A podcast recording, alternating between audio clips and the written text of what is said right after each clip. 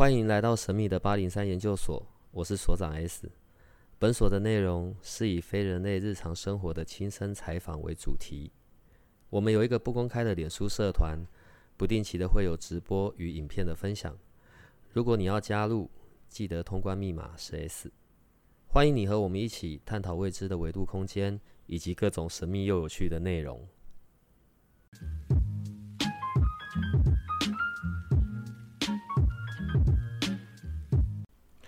在我们的节目里面呢，然后我们曾经谈过关于灵魂沟通的部分。OK，除了人，当然还有另外一块是我们很想也可以跟我们沟通，也很想可以跟我们说话的，大概就是我们的猫小孩了。对，像我有时候都会在想啊，我起床之后呢，我家的猫是跟我说什么？可能会说：“哎，压低照。”低沉啊，然后还是很温柔的在我旁边默默的看着我，然后黏腻的声音跟我说：“宝贝，起床了。”这样好。呃，我们今天有一个很奇妙的上午，这是我第一次做宠物沟通，然后所以当然我们今天邀请来的就是我们宠物沟通的 Sabrina 老师，所以可以跟我们的听众打招呼了。Hello，大家好，我是动物沟通师 Sabrina。有没有听这声音就觉得充满着灵性？我我先从我的经历开始好了。我觉得那是一个很特别的过程。呃，我们大概在快两周前，我们讲了这件事，然后那时候你就跟我们说，呃，我们就是时不时的要跟我们家的猫讲，哦，有个阿姨会来跟你聊天，有个阿姨会来跟你聊天。你事前也没有要任何的资讯，然后直到我们要开始前一个小时。然后才给你看照片嘛。好，我们先讲一下这个过程好了。所以第一个是，他们真的是可以听得懂我们在说的话。哦，他们绝对听得懂。其实我们平常不管在讲什么，在想什么，他们都是无条件接受。嗯，对。所以也不要觉得说，哎，我们讲的那个字，也不用担心我讲的是中文、英文、日文。嗯，他们是用心通，所以这也是我跟他们沟通的方式。呃，在我年纪比较小的时候。对我养的是狗，嗯，所以狗就会深情款款的看着我，听着我说话。但自从我换了猫之后，其实它很少 正眼看过我，所以我不太确定它知知道我在说什么。OK，好，所以当我们在这个礼拜哦，这十天，我们一直在跟他讲，嗯，有阿姨会来跟你聊天，有阿姨会来跟你聊天。我们做这件事情的原因是因为，因为你看，就像小朋友一样，如果今天我们走在路上，嗯，有一个阿姨走过来。哎，弟弟，你最喜欢吃的东西是什么啊？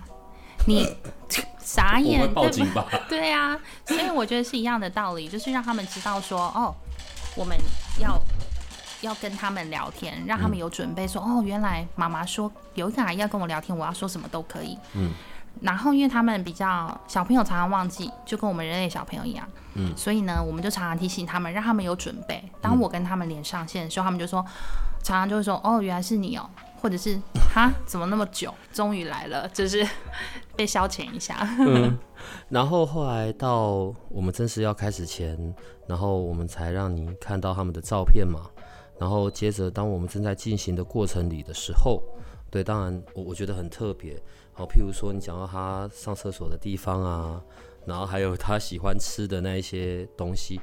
哦，我要先讲那个过程，不是一个哦，我提问了你，然后好像我在测试你，不是的，是好，仿佛你就在现场，你就在说他们看到的，或者是嗯，你体验到的情境。好，我我在这一块我比较没有可以用言语去表述的，可以跟我们说一下那个那个画面吗？是像一台电视机在你前面，然后还是是？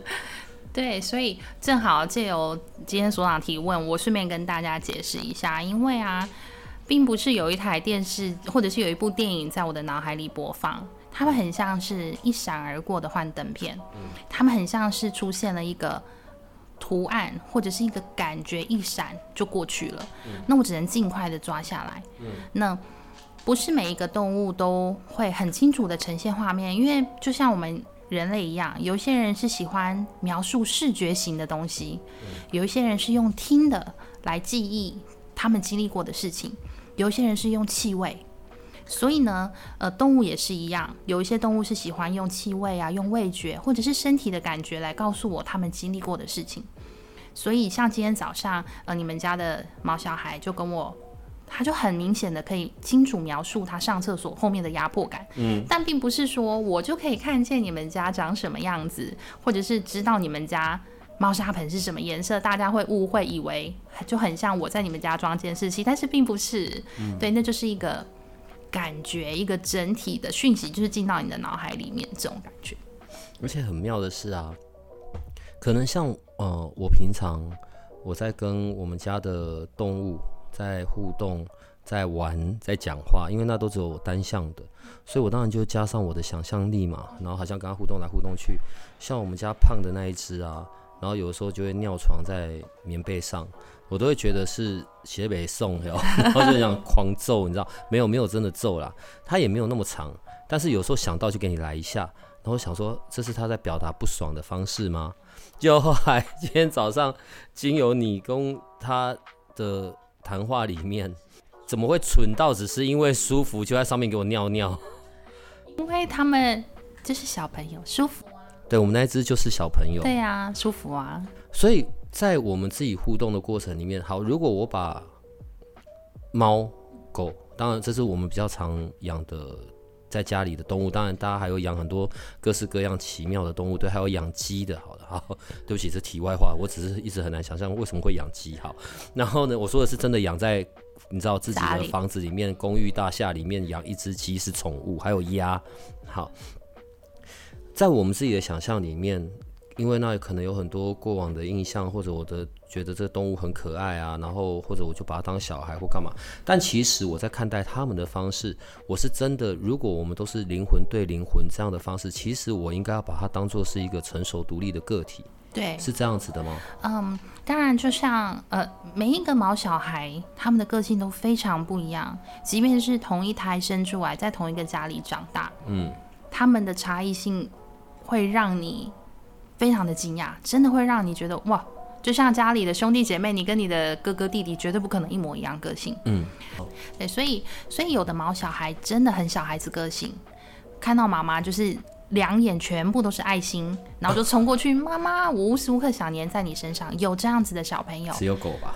哎，没有哦，猫猫也有哦，有很有很粘人的猫猫。别人家的猫总是比较好。好，对不起，请继续。那。也会有很独立的，觉得说，哦，我就是你的室友，嗯，哎，哎，你要找朋友来，你不用先跟我说吗？你你告知有有有，真的有。那他平常跟这个照护人相处，就是你都不要来摸我最好。所以他平常就是很独立的一个住在家里，住在其中一间房间里面的小朋友。你看哦，用的字眼就不一样，像我们一般可能就会讲主人啊、事主啊，可是你刚刚讲的叫做照护人，对对。因为人类跟宠物，我们这样很家中成员的宠物，我们应该要是一个什么样子的关系呢？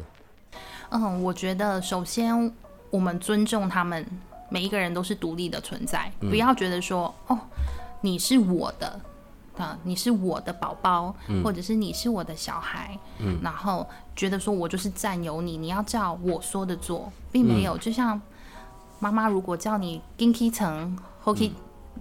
驻扎等，你也不可能马上就跳起来去做，对不对？不会啊，是你要做，怎么会是？我是你，我是林家，不是你要弄给我吃。对，我对不起。所以像是这样子，那我都会希望大家就是不要觉得说，哦，我就是要要求他成为我想成为的样子。今天我是动物沟通师，我是来帮你们互相传递彼此的想法，我不是动物命令师。嗯，所以如果有招呼人跟我说，哦，请。请你跟他讲，以后不准再在猫砂盆以外的地方尿尿。嗯，我只能尽量跟你沟通，但我不能跟你说这是一定会达成。就还是会有叛逆的宠物。对啊，当然，对对对。那只是我觉得说，透过沟通可以找到一个平衡点，可以找到一个两边都可以接受的解决方案。我问一下，我只是很好奇，所以我们在讲人有年龄哦，我们会越来越老死掉，动物也是嘛？那当然只是动物的年龄不太像正常人类会活到那么久，所以会有讲什么他们的一岁可能就等于五岁啊七岁，这个是真的吗？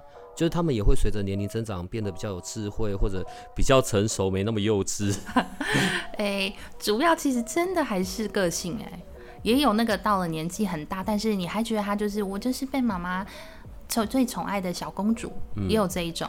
那只是说我透过跟他们。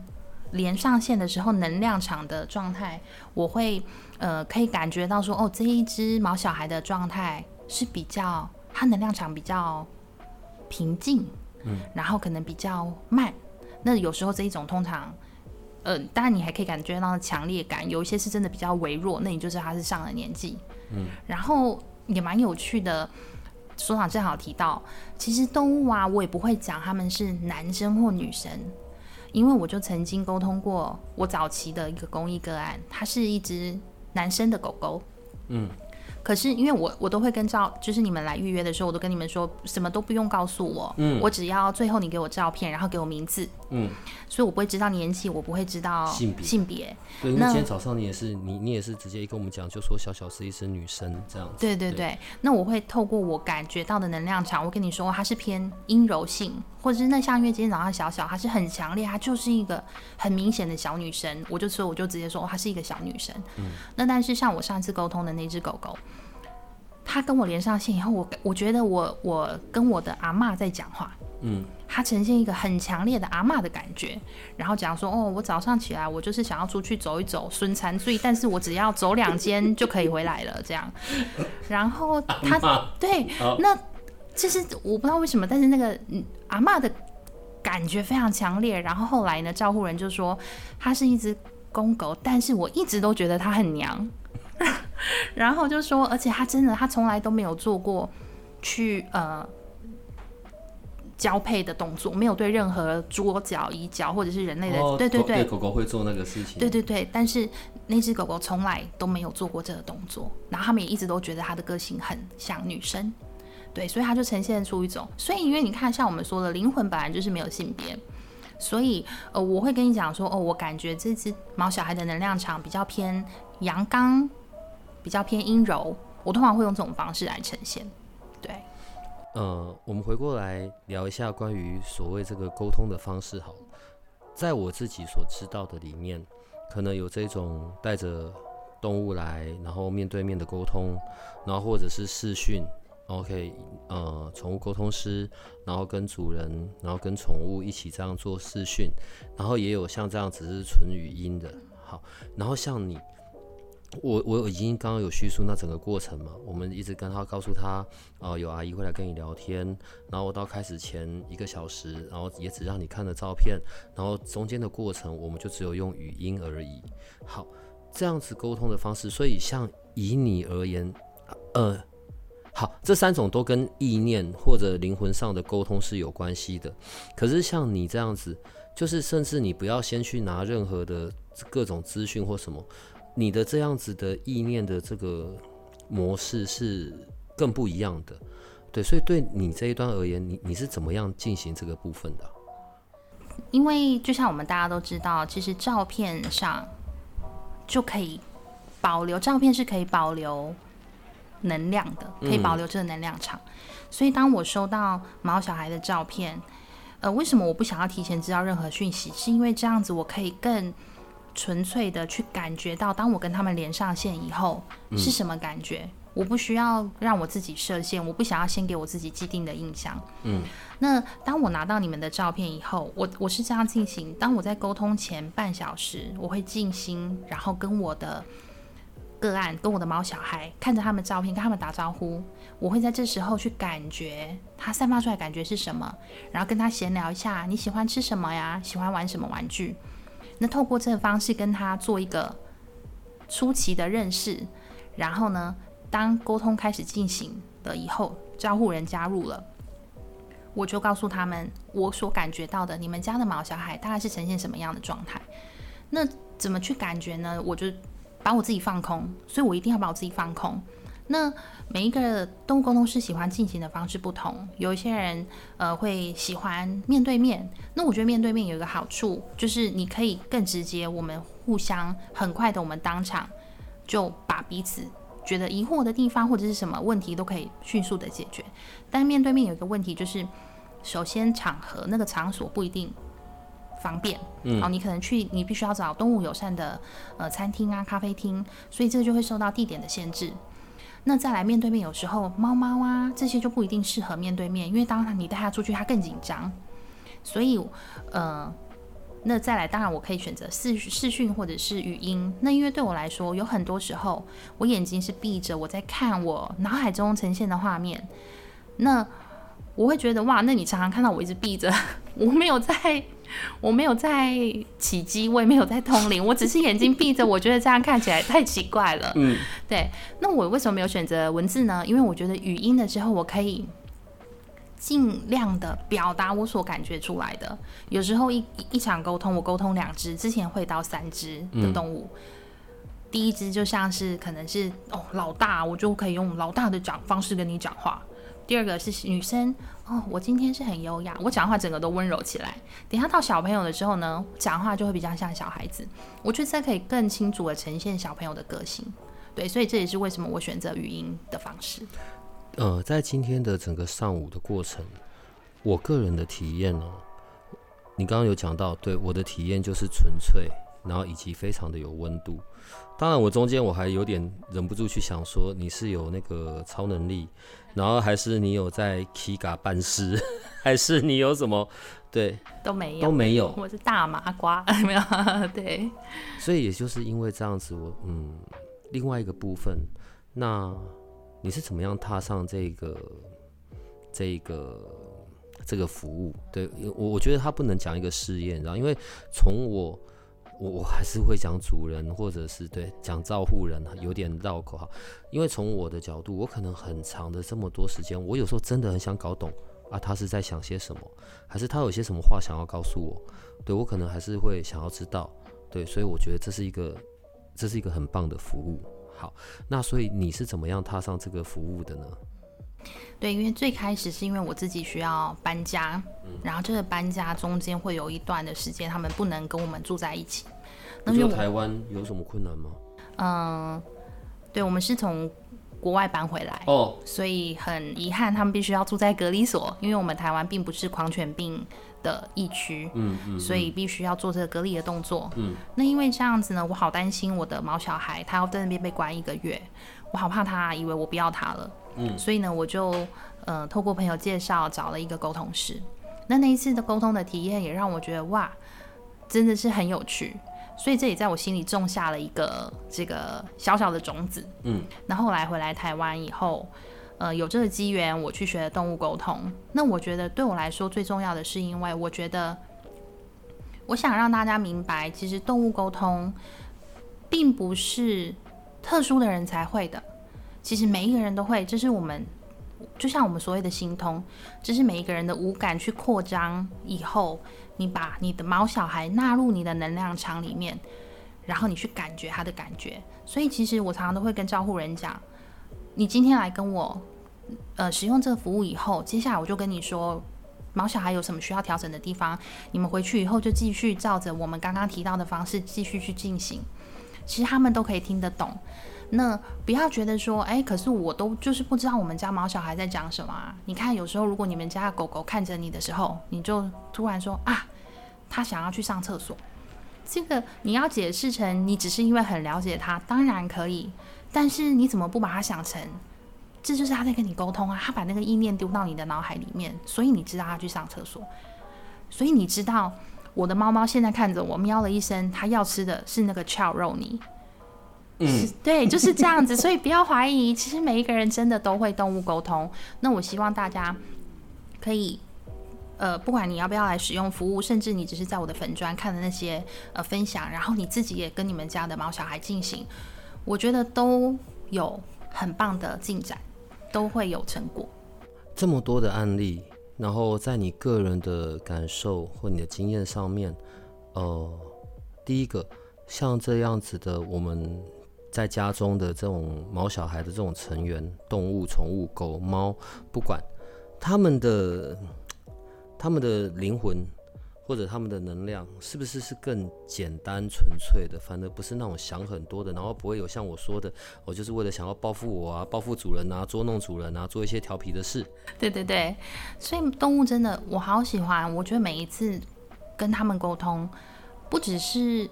照顾人得到收获，我自己也会有很多收获，嗯，因为他们让提醒我，每一个灵魂都是独特又美好的存在，嗯，尤其是动物，它们是多么的纯粹，他们不会有我们人类才会说什么，哎，你尿在我床上，你是不是最讨厌我？你尿在我的位置上，嗯嗯，你是故意的，你故意把食物打翻，其实都没有，他们不会这样想，他们都是很。基本上他们的眼里讲到，当然如果你虐待他们，那是另外一回事。嗯，但不然基本上他们想到他们的照顾人就是爱心，或者是想到家人，或者是即便你说好室友好了，但是他们会说，我跟你是住在同一个地方，I got your back，哦，我让你靠，我知道你平常也都在照顾我，所以互相，所以其实他们的灵魂真的很纯粹。然后我每一次跟他们沟通完，我都会。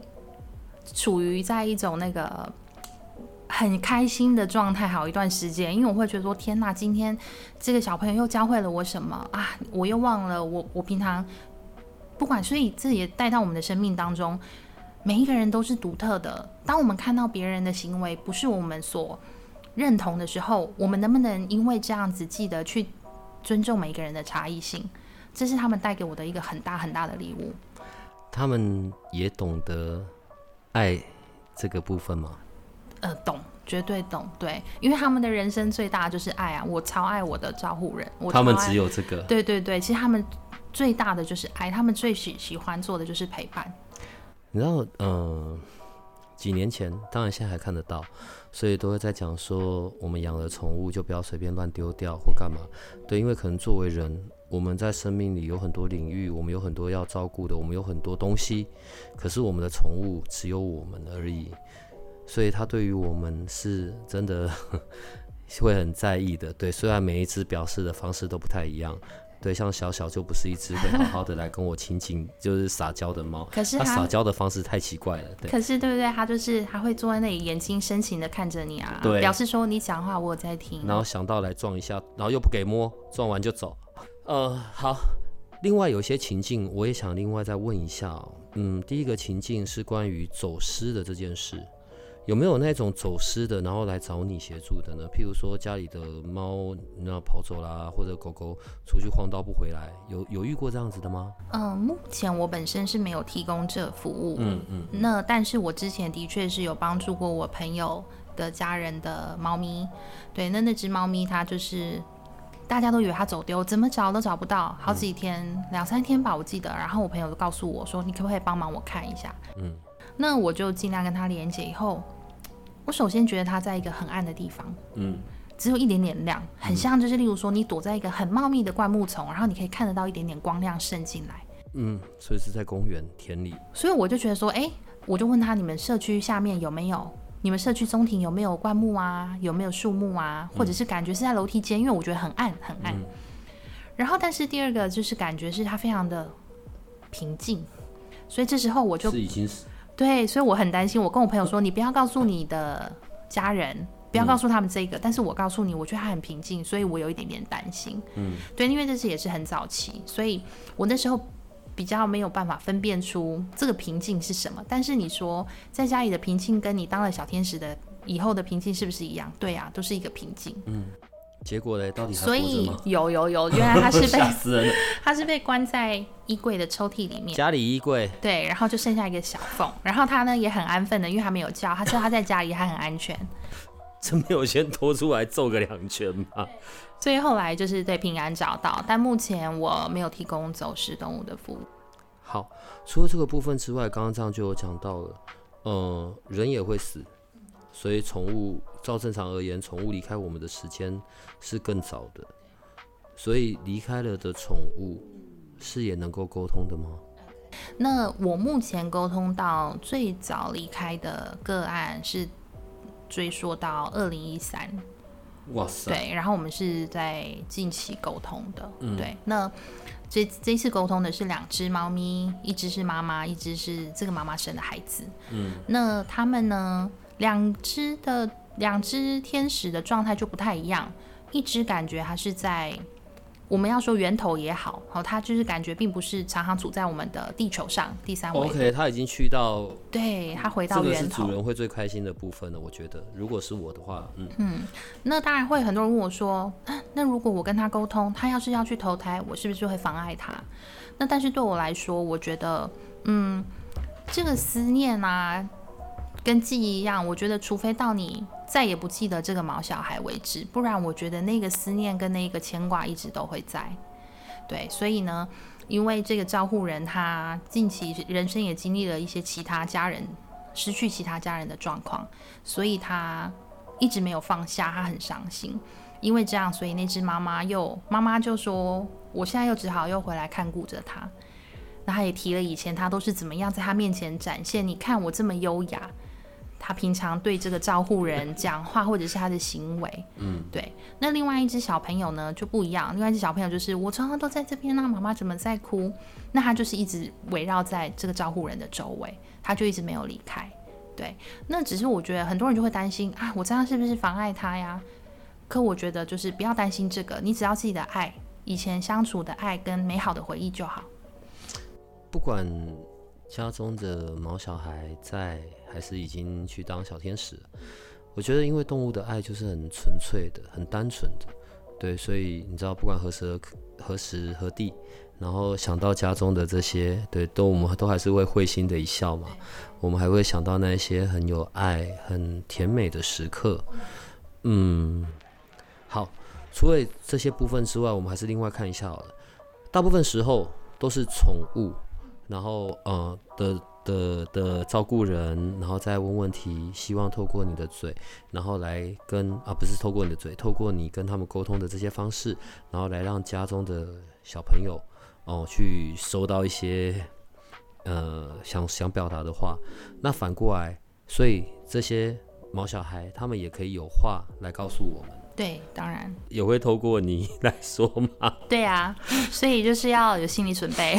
会不会讲秘密啊？呃，秘密是不至于啦，对，但是例如说，你可能就好心理准备，就是你以为哦我是他妈妈啊，然后他讲出来说啊他是我室友啊，你讲他拜对对对，就是你可能要有准备，会会有一点点心碎。有没有一些有趣的可以跟我们讲一下呢？哦，有，我想想，其实蛮蛮多都蛮有趣的。首先，例如说有一个印象很深刻的就是，嗯、哦，对我很早期，你所长，你知道有一种鸟就是黑色的，然后黄色的脚，它是八哥，会学人讲话。知道，对我有，它是我朋友的鸟，然后呢，它从小很小的时候就是也是从喂饭粒这样子把它养大。这只鸟很有趣，它八哥它现在已经十几岁了欸，兽医都啧啧称奇，就是没有想过一只八哥可以活这么久。然后呢，他就讲说，你跟我玩的时候，你不要一直想我年纪很大，你都没有放开来跟我玩，这样怎么好玩？对，他就这样跟我，他就透过他就这样跟我讲，叫我告诉我的朋友，嗯，对，所以他是非常，然后他非常有智慧。他跟我讲说，呃，家里之前有另外一只也是八哥离开，他说这个就是人生，这个就是生命。他跟我说这就是生命的一个过程。我们现在在说的是这只鸟在跟你这样讲，对，你知道它非常有智慧，它的能量场就像是一个很有智慧的得道高僧。我那时候跟他连接的时候，我觉得我都平静了。对我现在开始不会再跟小小玩幼稚的游戏，我每天会跟他一起念佛经，可以，提升我们彼此的智慧。说到这个呢，之前有一只猫咪很有趣，他说呢，照护人的男朋友很幼稚，因为他每一次都捉弄他，嗯，然后他们两个就是笑翻，因所以就是对，的确有时候会说出一些你没有预期的东西，但是当然不可能跟我说你们家的那个金库密码是什么了，对，他们应该也不会知道吧？当然他们根本不在乎，就算你告诉他，他也讲不出，来。他什么都不在乎。而且像今天呢、你在讲到小小另外一个很特别的，我也是真的很吓一跳，因为我有时候就很纳闷，然后我就会，我就会说，我就跟小小说，所以你就是一只。你知道流浪猫这样子啊，因为它以前是浪猫啦，后来捡回来的。然后好，这样他就只吃干饲料，买那买那个罐头给他还不吃，就是可能舔个两口，吃个两口就再也不碰了。我还以为是他挑食。结果今天我们也没有讲这一段，是你自己讲出来，他并不喜欢吃肉泥，因为他怕弄脏。对对对，我真的傻眼，你知道吗？对，但是这个真的很符合他的那个样子，对他就是有一些些很奇怪的洁癖。对，嗯，这么多年这么多的经验里，嗯，你觉得这些小朋友？毛小孩，好不对不对？这些跟我们一样是灵魂，只是是动物的这个这一群。嗯，对，好。这么多的经验里面，如果让你总结，你猜，你觉得他们会最想要跟四主们表达的是些什么？我觉得首先你会很压抑的，就是他们通常都会很关注的是四主，呃，就是照顾人的情绪。他们会知道情绪，他们会知道我的情绪吗？例如说，他们常常会讲说，哦。觉得最近啊，爸爸妈妈从外面回来的时候，他们都好烦躁哦，嗯，他们都好烦恼，或者是会讲说，哦，他们工作坐在电脑前面的时间很久，嗯，吃饭的时间不正常，嗯，对，然后或者有时候会讲说，哦，之前姐姐她都哭得很伤心，那那时候我都会把我的头放在她的大腿上面，我想让她知道我在这边陪她，所以其实他们最在乎的就是我们。这些家人的情绪，他总是希望我们是开心的，他们希望我们也可以感觉到爱。那所以这是第一个，我觉得他们最想让我们知道，就是这个世界最最重要的存在就是爱。嗯，对。那其实很多事情对他们来说，他们对于生命的存在比我们人类豁达很多。他们对于失去生命，然后或者是生命的轮呃这个轮回。他们是很豁达的，嗯，所以他们常常会觉得说，所以他们哦，活在当下，活在当下是一个他们非常，他们非常擅长，然后是一个教会我很大的功课，活在当下。因为他们活得很单纯啊，活在当下这四个字，反而对于人类是很难的。我们永远在担忧着下一步，我们永远担忧着未知，我们永远担忧着未来。对，但是这些狗狗、猫猫，不管不管你的毛小孩，你的宠物是什么，什么动物。他们却都是很活在当下的，嗯，有没有一些比较温暖的的个案可以跟我们讲一下呢？哦，有，首先有一个，先讲一个也蛮有趣，但是也温暖的个案，它是一只兔子，然后呢，对，兔子啊，还是一只黑色的。我等下后面稀里哗啦有问题了，但你先讲兔子。对，那他很有趣，就是当然前面他发生什么好笑的事情不说，他他跟我讲哦，招呼人问他说：“你现在啊都不能出去散步了，你会不会觉得很无聊？”然后他就讲说：“不会啊。”他那然后我就感觉到甘草，甘草很多讯息，嗯，然后甘草都是不一样的，不一样的来。我就是觉得这是不一样的，这样，那我就告诉招呼人说：“我说，诶，我说他为什么跟我说草里面有很多讯息，然后给他环游世界的感觉。”招呼人说：“哦，因为他们呢都会每一次都会买不同产地、不同国家来的的甘草，所以很有趣。”我说：“对，因为我觉得那只兔子呢时常都叼着一只草，一直咬，一直咬，然后就从那里面得到好多其他国家的讯息。”所以招呼人就哇，原来我们帮你换草，你也你也知道我们的用心，然后还真的从那里面得到其他地方的风土民情，这样子。我现在大概可以理解你刚刚在前面讲说你是麻瓜的这件事，因为你的呈现好像是你收到什么你就只要直接讲出来，你收到什么你就直接讲出来，你反而不需要脑袋有一些困惑，诶，我该讲不该讲，因为你真的就只是反映出来你所收到的东西，然后但是这些。呃，事主们这些招呼人就知道你在说的是什么。嗯嗯，其实更明确来说，应该我要说我是动物翻译师。翻译师对翻译师，那只是因为我们的工作里头会有很多部分是我们要帮助毛小孩跟他们的照顾人，嗯，去沟通一些生活中的状况。对，那而且你如果说翻译师，大家会不会以为说，哦，那动物是不是就要发出声音啊？然后像我们所谓的专业口译一样，我听到，但是其实又不是这样子。对对，就是有一个介于沟通师跟翻译师中间的角色。呃，等一下大概会有一分钟的时间，就是所长的蠢问题时间。真的什么宠物都行吗？我的意思是，假设我们刚刚讲的都是活体温血的，那如果我现在养的是什么绿鬣蜥啊、乌龟啊、蛇啊，真的也能沟通吗？我目前有沟通过蛇，我还没，我沟通过乌龟，真假的？然后他们出乎你意料的聪明呢。啊？对，对啊，而且他们也有不一样的个性哦，蛮有趣的。乌龟，然后我有沟通过蜜袋鼯。啊哈，对对对对对，呃，真的什么都行啊啊呃，你你呃，我没有试过蟑螂，所以我也不想要试。蚯蚓，蚯蚓我也没有试过。好，对不起，我它有眼睛吗？这是这是蠢问题时间，好不好？因为我实在太难想象啦。是呃，你有没有想过直接当兽医就好了？你知道杜立德？对，因为我以前。那个理化没有念好，没有办法念三类组啊，不然我就我就已经我小时候最开始愿望，我第一个愿望是想要当女巫，嗯，再来就希望可以去海参馆工作，因为我好喜欢杀人精。我们下次可不可以约个时间，我们去约会一下？哎，大家不要非分之想，好不好？人家是已婚妇女。我如果要跟你约会，我一定要跟你去动物园。我觉得你去动物园，你会不会 k 笑？就是各式各样，然后这边跟你讲什么，那边跟你讲什么。对，这边狮子在干叼，然后那边大象在喊肚子饿，然后旁边的蛇在叫你去给它吃一口。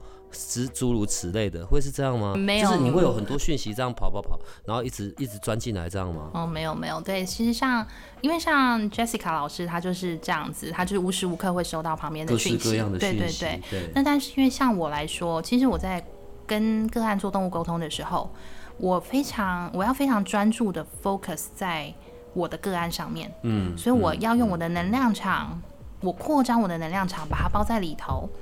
把这个毛小孩的能量包进来，嗯，然后这个能量场里头只有我跟他，我跟他，我去感觉他的感觉，去看见他的看见，去品尝他品尝到的。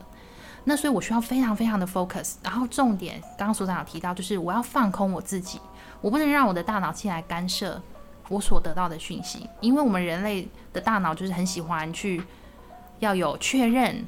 去要逻辑，对，要逻辑，要对答案，嗯，呃，要证实，要证据。但是动物沟通，我必须要放空我自己，才能很纯粹的收到动物的感觉，然后我要照实，我要如实的表达出来。那我平常并不会无时无刻都这么的 focus 在其中一个动物上面，对，所以我走在路上，我也不会听到旁边的动物跟我说什么。对我平常就是关起来，对，把天线关起来。你目前的预约啊，有没有排了？就是宇宙无敌满。我的意思是你现在还有时间，然后可以接受预约吗？嗯，有啊，有。呃，当然，当然就是呃，我的时间是开放早上十点到下午四点。嗯，对。那大家我知道大家可能上班会希望晚上可以沟通，但因为我自己有孩子，所以晚上我就是没有开放。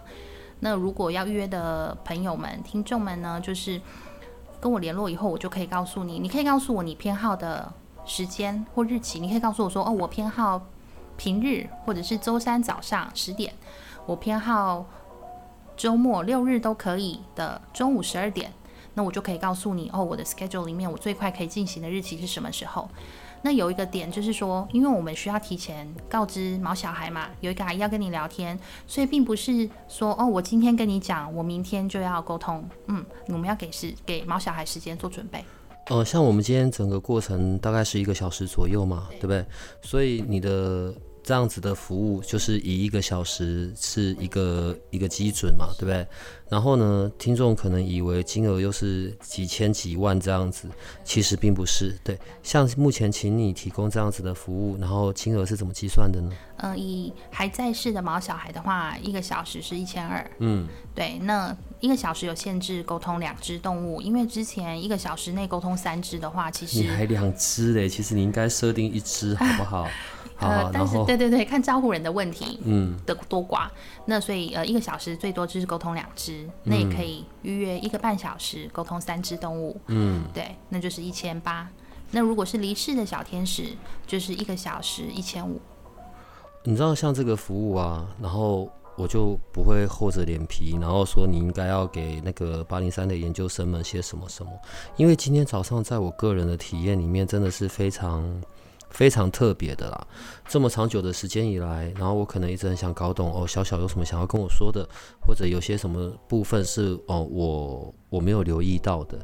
可是你知道，即便现在小小还在哦，然后当然我们在那个沟通的过程里面，所去可以感受到的那个温暖呢，然后纯粹，然后很甜，嗯，甜，对。虽然我总是搞不懂撒撒小小撒娇的方式，对，填这个字眼在我们家这只猫上面也是很奇怪啦，对。但是我大概就有收到，我会很建议，呃，我们的 B 那个研究生们真的应该把握这个这个机会，因为过去我们想要聊到动物沟通这个部分真的很久了，对。然后，呃，我们研究所跟你也在空中认识很久了，，一个一个荣幸。然后 总算可以，我们来不要说一窥这整件事很神秘，我我我没有对于神秘这个体验，但反而纯粹、直接、温暖，对，是我个人觉得最特别的一个部分。嗯，最后我想用一个部分来做一个总结，来聊一下你刚刚其实有讲到，每一次每一次在这样子不同的动物身上。对你而言，你都有一些学习，都有一些收获。那我们总结一下，如果在这段时间里面，这一些这么多的个案，这么多的动物们，你觉得它教会这些动物们，教会你最重要的一件事是什么呢？最重要的一件事就是看见灵魂的美好，你看见你自己的独特性，看见你自己有多么的不一样，然后还有呢，去尊重每一个人都是独特的存在。对，去尊重别人，他就是那个，他是他的样子，你也是你的样子，互相欣赏，然后要记得爱自己。我们今天就可以在这么温暖的过程里结束。其实我还有一堆想要挖的，但不可以现在挖完，因为以后你又会常常出现了。呃，我们还是要留一些东西，后面陆陆续续讲。但 Sabrina 老师，对，谢谢你今天来，然后谢谢你，然后让我们在今天可以去体验、感受到我们跟我们的这些毛小孩这些很珍贵的情感，然后 还有这些彼此相爱。对，虽然相爱的方式都很奇怪，我每次讲到这个，我都还不是忍不住要抱怨。对我家的小小从来不会很黏腻的趴在我身上，只有冬天取暖才会。没关系，这就是他爱我的方式相。爱相杀，好，我们今天就到这里了哈，谢谢你，然后可以跟我们听众说拜拜了，八一三的听众，谢谢你们，我们下次见。拜拜。如果你喜欢我们的节目，请多帮我们分享，并且鼓励订阅，让八零三研究所可以持续成为你探索灵能世界的另一只眼睛。